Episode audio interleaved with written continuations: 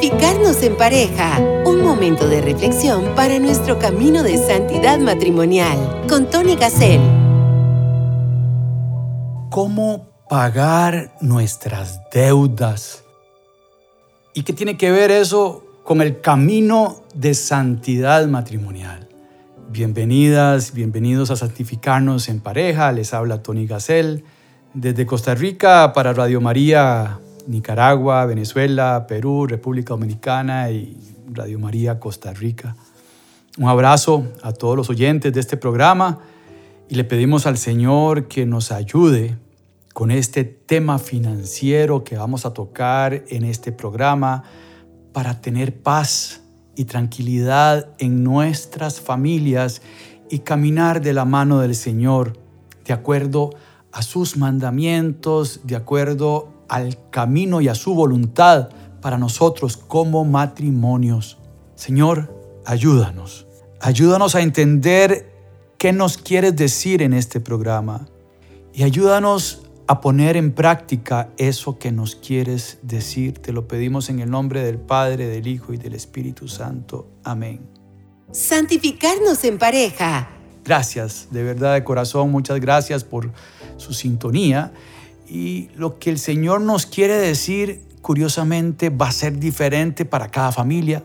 Yo voy a hablar por un solo micrófono, pero lo que el Señor les va a decir a todos ustedes es diferente.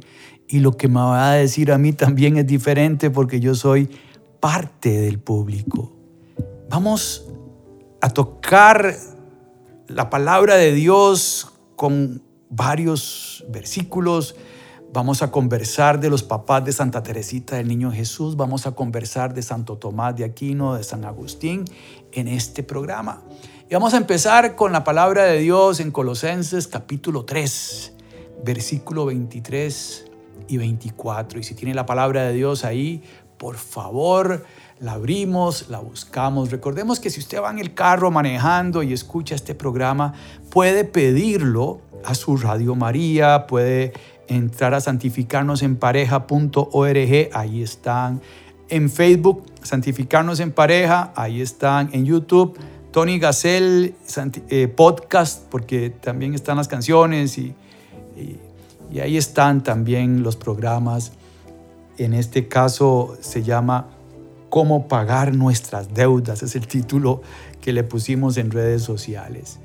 Colosenses 3, espero que ya hayan abierto la palabra de Dios. Y también recordarles que estos programas son especiales para el diálogo matrimonial, para que nuestra comunicación de pareja tenga temas importantes que tal vez no nos atrevemos a tocar y, y podemos hacer el ejercicio de mandar este audio a nuestro cónyuge, escucharlo bien, anotar apuntes y después sentarnos a hablar del tema, igual en los grupos de matrimonio, de su pastoral familiar, del movimiento de matrimonios al que ustedes pertenecen.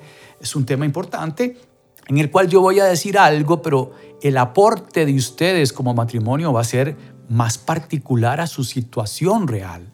Aquí yo no puedo tocar temas personales porque no estamos frente a frente pero el programa está diseñado para eso y ojalá lo puedan usar. Y si lo usan, que nos cuenten en Santificarnos en Pareja cómo les fue, qué conversaron y qué aporte adicional. Muchas veces el aporte adicional de los oyentes es más importante que lo que uno dice. Colosenses, ya con la palabra de Dios en sus manos, capítulo 3. Cualquier trabajo que hagan, háganlo de buena gana, pensando que trabajan para el Señor y no para los hombres bien saben que el Señor los recompensará, dándoles la herencia prometida. Su Señor es Cristo y están a su servicio. Palabra del Señor. Este pasaje bíblico es demasiado importante en el tema de las finanzas. Primero, tenemos que trabajar de buena gana, lo estamos haciendo, hagamos un examen de conciencia. ¿Y por qué no lo estoy haciendo en el caso de que responda negativo. ¿Qué está pasando? Y escribamos, escribamos qué está pasando. Eh, ¿Es de verdad que yo trabajo para el Señor o trabajo para mi jefe o trabajo para mí? ¿O trabajo por presión por las deudas que tengo? Y estoy contra la espada y la pared y tengo que trabajar horas extras y tengo que tener dos trabajos. Y entonces me pregunto, ¿por qué tengo esas deudas? ¿Fueron emergencias reales o me compré una casa más grande de mi capacidad, un carro más grande que mi capacidad? ¿Y por qué? Me compré el carro más grande que mi capacidad y la casa más grande que mi capacidad por presiones de mis hijas, mis hijos que están en un colegio en donde hay presiones sociales y las redes sociales están afectándome. ¿Qué está pasando? Este programa nos va a ayudar a reflexionar y a que usted escriba y después de meditar en oración lo que usted escribió, que yo no sé lo que escribió, pero sí lo va a saber su cónyuge. Entonces, después de esta experiencia, entonces, bueno, volvemos al versículo de Colosenses 3 y, y nos volvemos a hacer la pregunta, ¿estoy trabajando de buena gana? Eh, de, verdad, para trabajar para el Señor hay que tener un grado de conversión un poco más alta. Recordemos que Dios va revelándose poco a poco en la historia de la humanidad. Elige un pueblo, lo conduce por el desierto, lo salva de la esclavitud de Egipto, llega al colmo de hacerse hombre ese Dios en Jesucristo y toma nuestro lugar en la cruz. y el Señor lo resucita y, nos sentimos amados a ese extremo de sentir que el Señor murió por cada uno de nosotros. Si no es así, no se preocupe. Es nada más que su conversión no ha llegado al punto de encuentro con el Señor. Y hay que seguir orando y seguir luchando. María, Madre de Dios, es increíble para ayudarnos a llevarnos a Jesús. El rosario es espectacular en ese tema. Aceptar ir a un retiro es lo más recomendable. Pero llega un momento en nuestro camino de conversión en donde empezamos a ver las cosas con otros ojos, con otra mirada. Y el trabajo es parte del camino de la santidad matrimonial, también nuestras deudas, nuestras finanzas y nuestra comunicación financiera. Yo no puedo, si tenemos poco acceso a dinero y estamos endeudados y hay que pagar la deuda comprarme un carro más grande y aumentar esa deuda creyendo que me va a ir mejor después y no sé ni cómo me va a ir mejor después porque no tengo un plan. Eso es fantasía, eso es irresponsabilidad. Entonces, trabajar de buena gana y trabajar para el Señor y no para los hombres. Si yo trabajo para el Señor, lo demás vendrá por añadidura. El jefe va a estar feliz porque va a decir, pero ¿qué le pasa a este tipo que, que hace más de lo que le pido, que, tiene ideas que, no son normales, es porque estás trabajando para el Señor y el Señor te está ayudando. Y esto tiene que ser de corazón. Y, la segunda pregunta o el segundo versículo nos hace más preguntas. Eh, bien saben, y me pregunto, ¿de verdad sabemos, de verdad lo creemos, que el Señor nos recompensará dándoles la herencia prometida? ¿Cuál es la herencia prometida? Creemos de verdad que existe la vida eterna y mi sueño es llegar a esa vida eterna. Y ese es mi sueño de todos los días, verme cara a cara con el Señor. Si no siente eso, no se preocupe porque el Señor se acomoda al momento de conversión en el que usted está y te va a ir guiando de tu mano poco a poco, poco a poco. Pero llegará el momento en el que su único anhelo es ese, encontrarse cara a cara con el Señor. Y aunque parezca mentira, estamos hablando de la muerte. Hay mucha gente que le tiene miedo a morir. Y más bien la muerte es una puerta para nacer. Por supuesto que uno sufre y los familiares sufren y va a haber dolor y sufrimiento. Pero el que quiera seguir al Señor, que tome su cruz y que lo siga, dice la palabra de Dios. Su Señor es Cristo y estamos a su servicio vivimos a su servicio. Eso es santidad matrimonial. Cuando yo me veo en el espejo, tengo que verme y preguntarle al espejo, Señor, ¿qué tanto me parezco a Jesús? ¿Cómo puedo hoy ser como Jesús en el trabajo? ¿Qué decisión tomaría Jesús con esta deuda? ¿Qué decisión tomaría Jesús en esta decisión de trabajo? Si estoy en un trabajo que es corrupto, tengo la valentía de decir no más y salirme, ir a la reconciliación sacramental y salir corriendo de ahí y arriesgarme en tirarme en los brazos del Señor, que me va a proteger y me va a guiar a un trabajo decente y sano donde no exista corrupción. Estoy siendo usado por mi jefe por necesidad.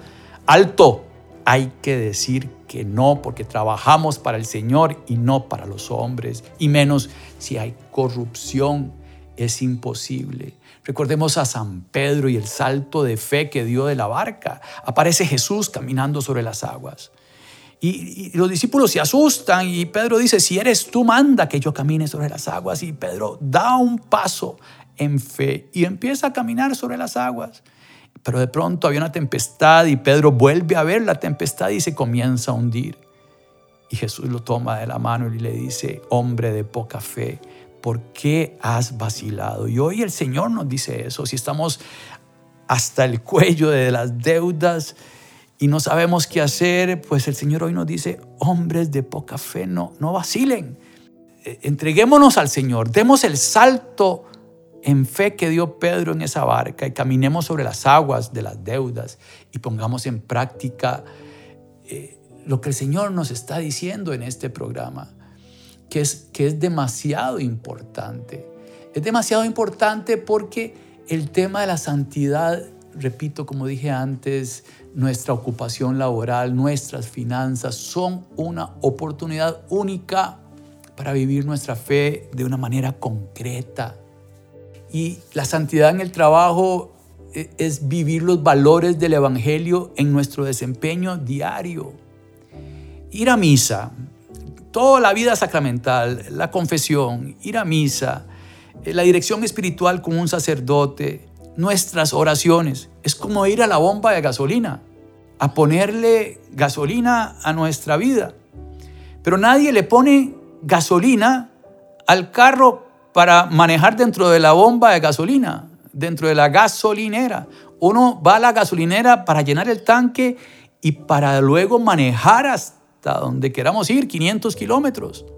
Bueno, la vida sacramental, la vida de iglesia, nuestra oración es para vivir valores después de la misa, para vivir esos valores en el trabajo, en este caso que estamos explicando, ¿verdad?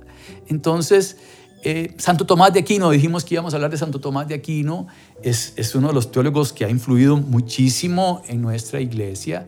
Este, y decía que el trabajo es un medio a través del cual podemos servir a Dios y a los demás. Esto, por supuesto, estoy seguro lo tomó de Colosenses.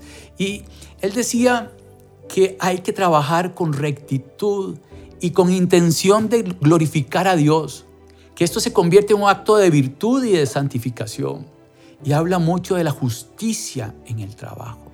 ¿verdad? Entonces Santo Tomás está de acuerdo en lo que estamos conversando.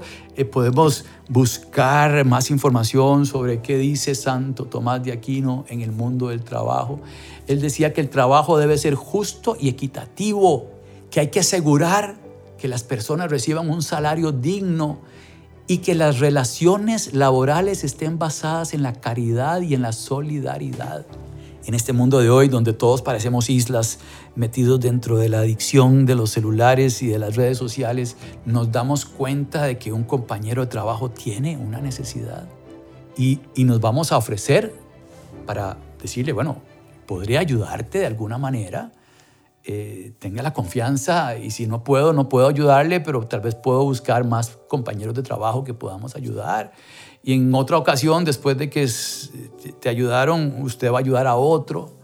Entonces, eh, el reino de Dios en la tierra se construye con justicia, con solidaridad y el mundo de las finanzas tiene, tiene su impacto en la vida diaria.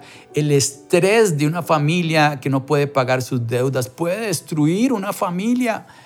Entonces esa tensión de que me van a quitar la casa se la transmito a mis hijos y pleitos con mis hijos, con mi cónyuge, con todo. Entonces eh, me pregunto, ¿estamos gastando más de lo que recibimos como ingresos? ¿Y cómo lo puedo saber? Haciendo un presupuesto y preguntándonos si necesito estas cosas. Muchas veces es más fácil pasarse a una casa más pequeña y nada pasa. ¿Por qué nos tiene que afectar tanto lo que opinen los demás? Por Dios, si trabajamos y vivimos para el Señor, no para los demás y para lo que los demás piensen, perderé amigos porque me pasé a un barrio más sencillo, pues entonces esos amigos no eran mis amigos, por Dios. Y vamos a encontrar amigos mejores tenemos que vivir según nuestras capacidades, según nuestros ingresos. Y pues a veces hay emergencias, emergencias de salud que nos endeudan y bueno, ya ahí sí no hay nada que hacer, pero sí se puede pedir ayuda a la comunidad con sinceridad, a la parroquia y tal vez se encuentra ayuda, tal vez eh, se pueden modificar los préstamos. Recordemos que las tarjetas de crédito cobran 10 veces más, estoy exagerando, que un préstamo tal vez a largo plazo y se puede readecuar una deuda, tomar todas las tarjetas de crédito, botarlas, pagarlas con un préstamo adicional que sea a cinco años plazo con una tasa de interés competitiva 10 veces más pequeña, estoy exagerando, no es tanto, pero para que tengamos una invitación a revisar las finanzas. Y si no saben nada de finanzas, preguntar, ir a la parroquia y decirle, Padrecito, ¿quién de la parroquia me podría ayudar? Tengo un problema de deudas y tal vez es tan sencillo como cambiar unas por otras. Aquí viene el tema de la avaricia, que es ese afán de riqueza y la codicia que puede desviar nuestro camino de santidad y más del de santidad matrimonial. Por eso es que las finanzas pueden ser o son demasiado importante. San Agustín, San Agustín nos dice que no somos dueños de nuestras posesiones, sino administradores de los bienes de Dios. Por eso quería nombrar a San Agustín también. Repito, no somos dueños de nuestras posesiones.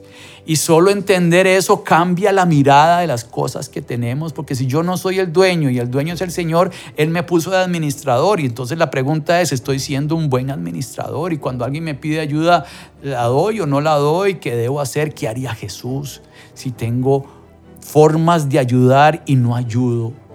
¿Y qué me va a preguntar cuando llegue cara a cara al cielo? Te di esos talentos y los escondiste o los usaste solo para usted. Y eran para varias personas porque creí en vos. Porque yo creí que usted podía generar, por ejemplo, empleo. No se trata de regalar plata a los demás, pero si uno tiene capacidad de generar empleo, tiene que generar empleo. Si uno tiene capacidad en la empresa que trabajo de ayudarle a los compañeros de trabajo a que sean mejores y no pierdan su trabajo, tengo que hacerlo. Si mi trabajo es el más sencillo que hay en la empresa. Tengo que hacerlo sirviendo al Señor y eso le va a ayudar a las demás personas porque es una cadena laboral. Por Dios, es importantísimo. Y en el tema matrimonial, la comunicación abierta y la toma de decisiones compartidas en asuntos financieros es un aspecto crucial cómo nos estamos comunicando financieramente. Y aquí es donde eh, es importante que mandemos este programa al cónyuge para que se entere de que esto es una indirecta para, para decirle a la esposa, mire mi amor, pero esos zapatos eran carísimos y nosotros no tenemos capacidad de andar con esos zapatos, por Dios. ¿Por qué necesitas esos zapatos? ¿Qué, qué es lo que pasa? Porque pueden haber adicciones a redes sociales, a influencers, que son personas perfectas en las redes sociales y uno tal vez quiere ser como ellos. O tal vez uno modifica las fotos, eh, como explicaba en, un programa de radio que di de redes sociales, las fotos se pueden modificar y uno puede verse con dientes más blancos, sin espinillas, más flaco, más flaca. Y al final uno quiere operarse. Me enteré de casos de personas que se operan para verse como se ve en la foto porque impacta la identidad de la persona real. Eso no puede ser. Entonces, es importante, hay, hay montones de pasajes que quisiera compartirles de la palabra de Dios. Mateo 6:24. Nadie puede servir a dos señores porque aborrecerá a uno y amará al otro o bien se entregará a uno y despreciará al otro. No puede servir a Dios y al dinero, palabra del Señor. Y aquí hay que entender claro de que el dinero no es malo y la riqueza tampoco es mala. Y si una persona tiene montones de dinero, tampoco es malo. Gloria a Dios que tiene un montón de plata, pero tiene más responsabilidades sociales. Eso sí tiene que entenderlo esa persona, porque somos administradores de esos talentos, si el Señor no los dio.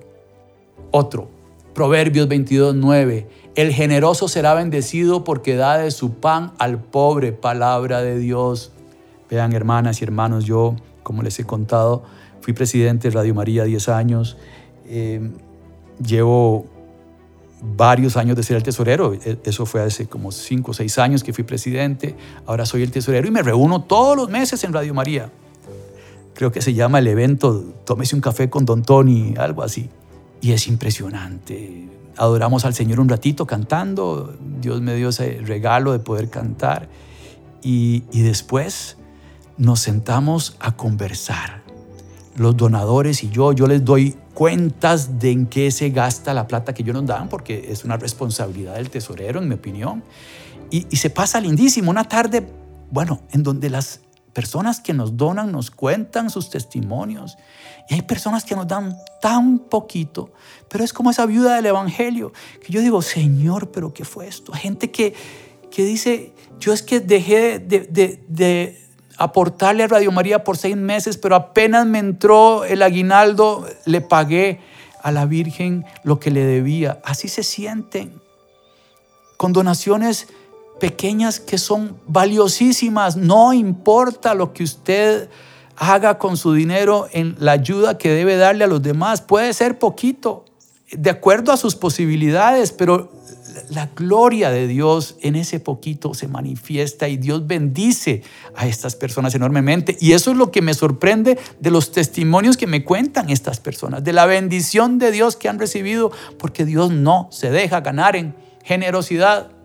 Dios no se deja ganar en generosidad. Primera de Timoteo 6, versículo 10, porque la raíz de todos los males es el amor al dinero, el cual, codiciándolo, algunos se extraviaron de la fe y se atormentaron con muchos pesares, palabra del Señor. Ojo lo que nos dice a Timoteo, la primera carta de Timoteo. El amor al dinero nos destruye. Eso tenemos que conversarlo en el matrimonio y con nuestros hijos y educarlos en la fe, es educarlos también en las finanzas. Escuchemos esta canción que yo le compuse a un señor que cuando le daba algo camino a mi trabajo, me decía que el Señor lo bendiga. Era un, un, mendigo discapacitado. Yo dejaba mi carro en un parqueo y caminaba 200, 300 metros para llegar a mi oficina. Después había una señora este, en las gradas de, de la catedral que yo pasaba a ver el Santísimo y, nos llegamos a conocer. Yo me sentaba con ella y también este, le aportaba un granito de arena. Y para mí, ver el rostro de estas personas era ver el rostro de Dios. Y de pronto esta señora me llegaba a visitar a la oficina. Eh, creo que eh, ambas personas eh, ya fallecieron.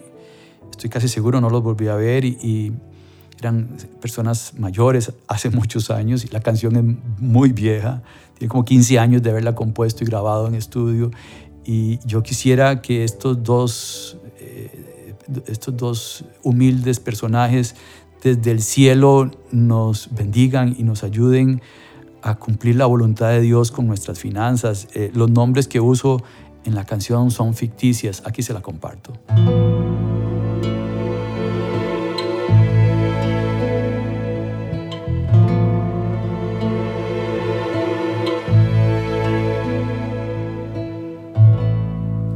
Señor lo bendiga, mi hijito. Fueron las palabras de don Juanito, el viejo mendigo del barrio donde yo trabajo. Que el Señor lo bendiga, mi hijito. Me dijo también doña Clemencia, la señora que está siempre en las gradas de aquella iglesia. Ambos en el brillo de sus ojos delata al rostro de Jesús. Que el Señor lo bendiga, mi hijito es la voz del Señor. Muchas gracias mendigo por tu bendición.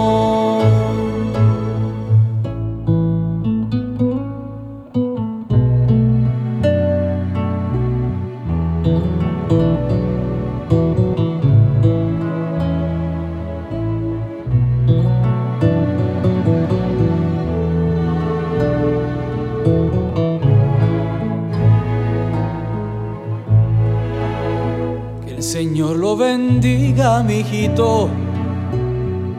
Me dijo también doña Clemencia, la señora que está siempre en las gradas de aquella iglesia. Ambos en el brillo de sus ojos delatan el rostro de Jesús Señor lo bendiga, mi hijito. Es la voz del Señor. Muchas gracias, bendigo por tu bendición. Santificarnos en pareja Gracias hermanas y hermanos de Radio María por estar en sintonía de este su programa, Santificarnos en pareja, en esta ocasión con, con el nombre del programa de cómo pagar nuestras deudas, eh, tenemos que hacer presupuestos, tenemos que readecuar las deudas. No, no es el tema del programa, sino pues dar el ejemplo de algunos versículos, dar frases de Santo Tomás y San Agustín, como lo hicimos antes de la canción, eh, y de lo importante que es trabajar para el Señor y no para los hombres, lo importante del equilibrio en, en la vida que llevamos con la plata que el Señor nos regala. Los papás de Santa Teresita, el niño Jesús, que son santos juntos, es el primer matrimonio canonizado en pareja. Hay otros matrimonios que por aparte son santos los dos.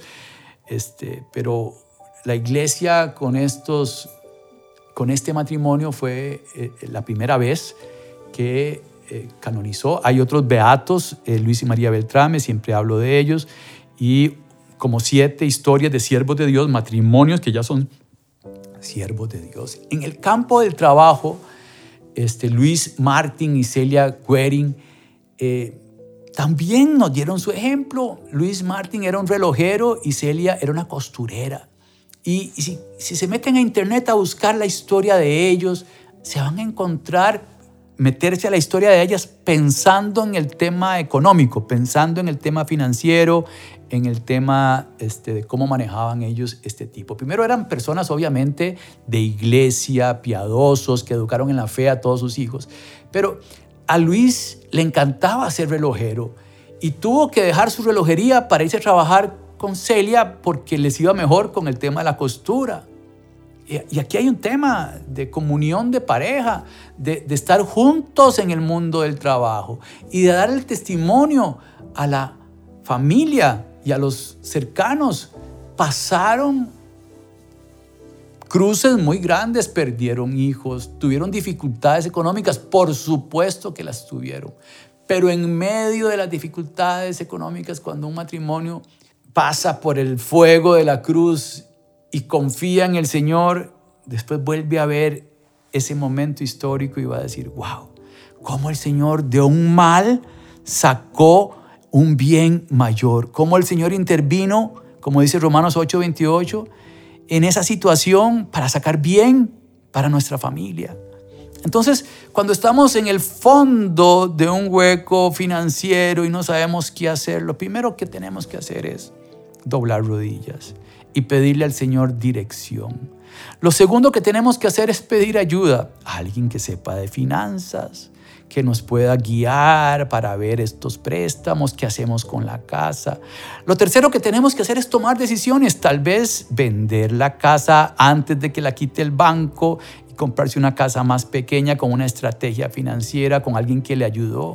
Número cuatro, pedir ayuda económica. Tal vez alguien puede prestarles algún familiar en la parroquia, hacer una rifa, un bingo pro, pro ayuda a una familia necesitada, está la iglesia con Cáritas y un montón de instituciones sin fines de lucro que ayudan a las familias. Pero por Dios, empecemos por doblar rodillas para pedirle dirección al Señor.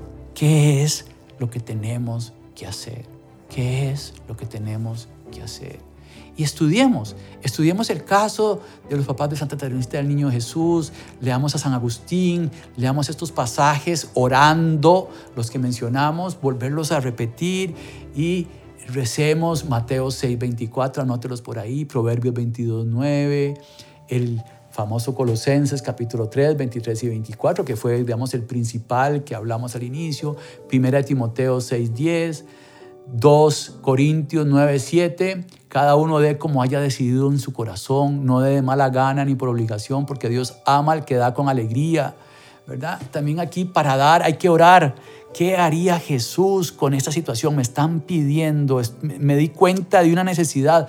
Tengo que doblar rodillas y decirle, Señor, ¿qué, qué me estás diciendo? Eh, aclárame qué me estás diciendo porque yo quiero dar con alegría, este, no, no de mala gana. 2 Corintios 9, 7, todos estos versículos los ponemos, los escribimos con nuestro puño y lapicero, ¿verdad? Puño y letra, y, y, nos va a entrar mejor para que se quede dentro de nuestro corazón el versículo, para poderlos usar siempre, irlos meditando. Tampoco esto es una decisión de un día, de un programa, ya oí, escuché Radio María y voy a hacer esto. No, no, no seamos impulsivos, entremos en un proceso de discernimiento económico juntos como familia. A veces tenemos hijos que saben más que nosotros y que nos pueden ayudar. Seamos humildes pidiendo ayuda. A veces tenemos hijos que tienen plata y familiares a los que podemos recurrir que tienen plata. Toquemos la puerta si son nuestra familia. Que no nos dé vergüenza. ¿Qué tiene de malo? Bueno, cometí un error, me compré una casa más grande, bueno, ya aprendí, ya todos somos así, eh, vamos aprendiendo a puro golpe, pero lo importante es darnos cuenta y no volver a cometer estos golpes. Hay adicción, adicción a las compras, todo esto hay que saber si tengo adicción al dinero, a la vida que no es la que me corresponde. Señor, te pedimos por la economía de todas las familias que estamos aquí presentes. A veces nos sobra y a veces en un abrir y cerrar de ojos nos quedamos sin nada, Señor, y eso es durísimo. Te pedimos por este programa, Señor, para que lo escuchen las personas que lo necesitan escuchar y para que tomen decisiones correctas, Señor. Envía a las personas correctas, a las que necesitan en estos momentos, Señor. Bendice nuestras finanzas, bendice nuestras finanzas. Y cuando pasemos por el valle oscuro, Señor, cuando pasemos por esos momentos difíciles, Señor, que podamos sentirnos en tus brazos, que no nos sintamos solos, porque sabemos que tú estás más cerca en esos momentos de cruz, Señor, porque nuestra cruz abraza tu cruz, Señor. Oh Señora mía, oh Madre mía, yo me ofrezco del todo a ti y en prueba de mi filial afecto te consagro en este día mis ojos, mis oídos, mi lengua y mi corazón. En una palabra, todo mi ser, ya que soy todo tuyo, Madre de bondad. Guárdame, defiéndeme y utilízame como instrumento y posesión tuya. Amén. Santificarnos en pareja. Caminemos en el precioso sendero de la santidad matrimonial. Próximamente, otro podcast bajo la conducción de Tony Gassel.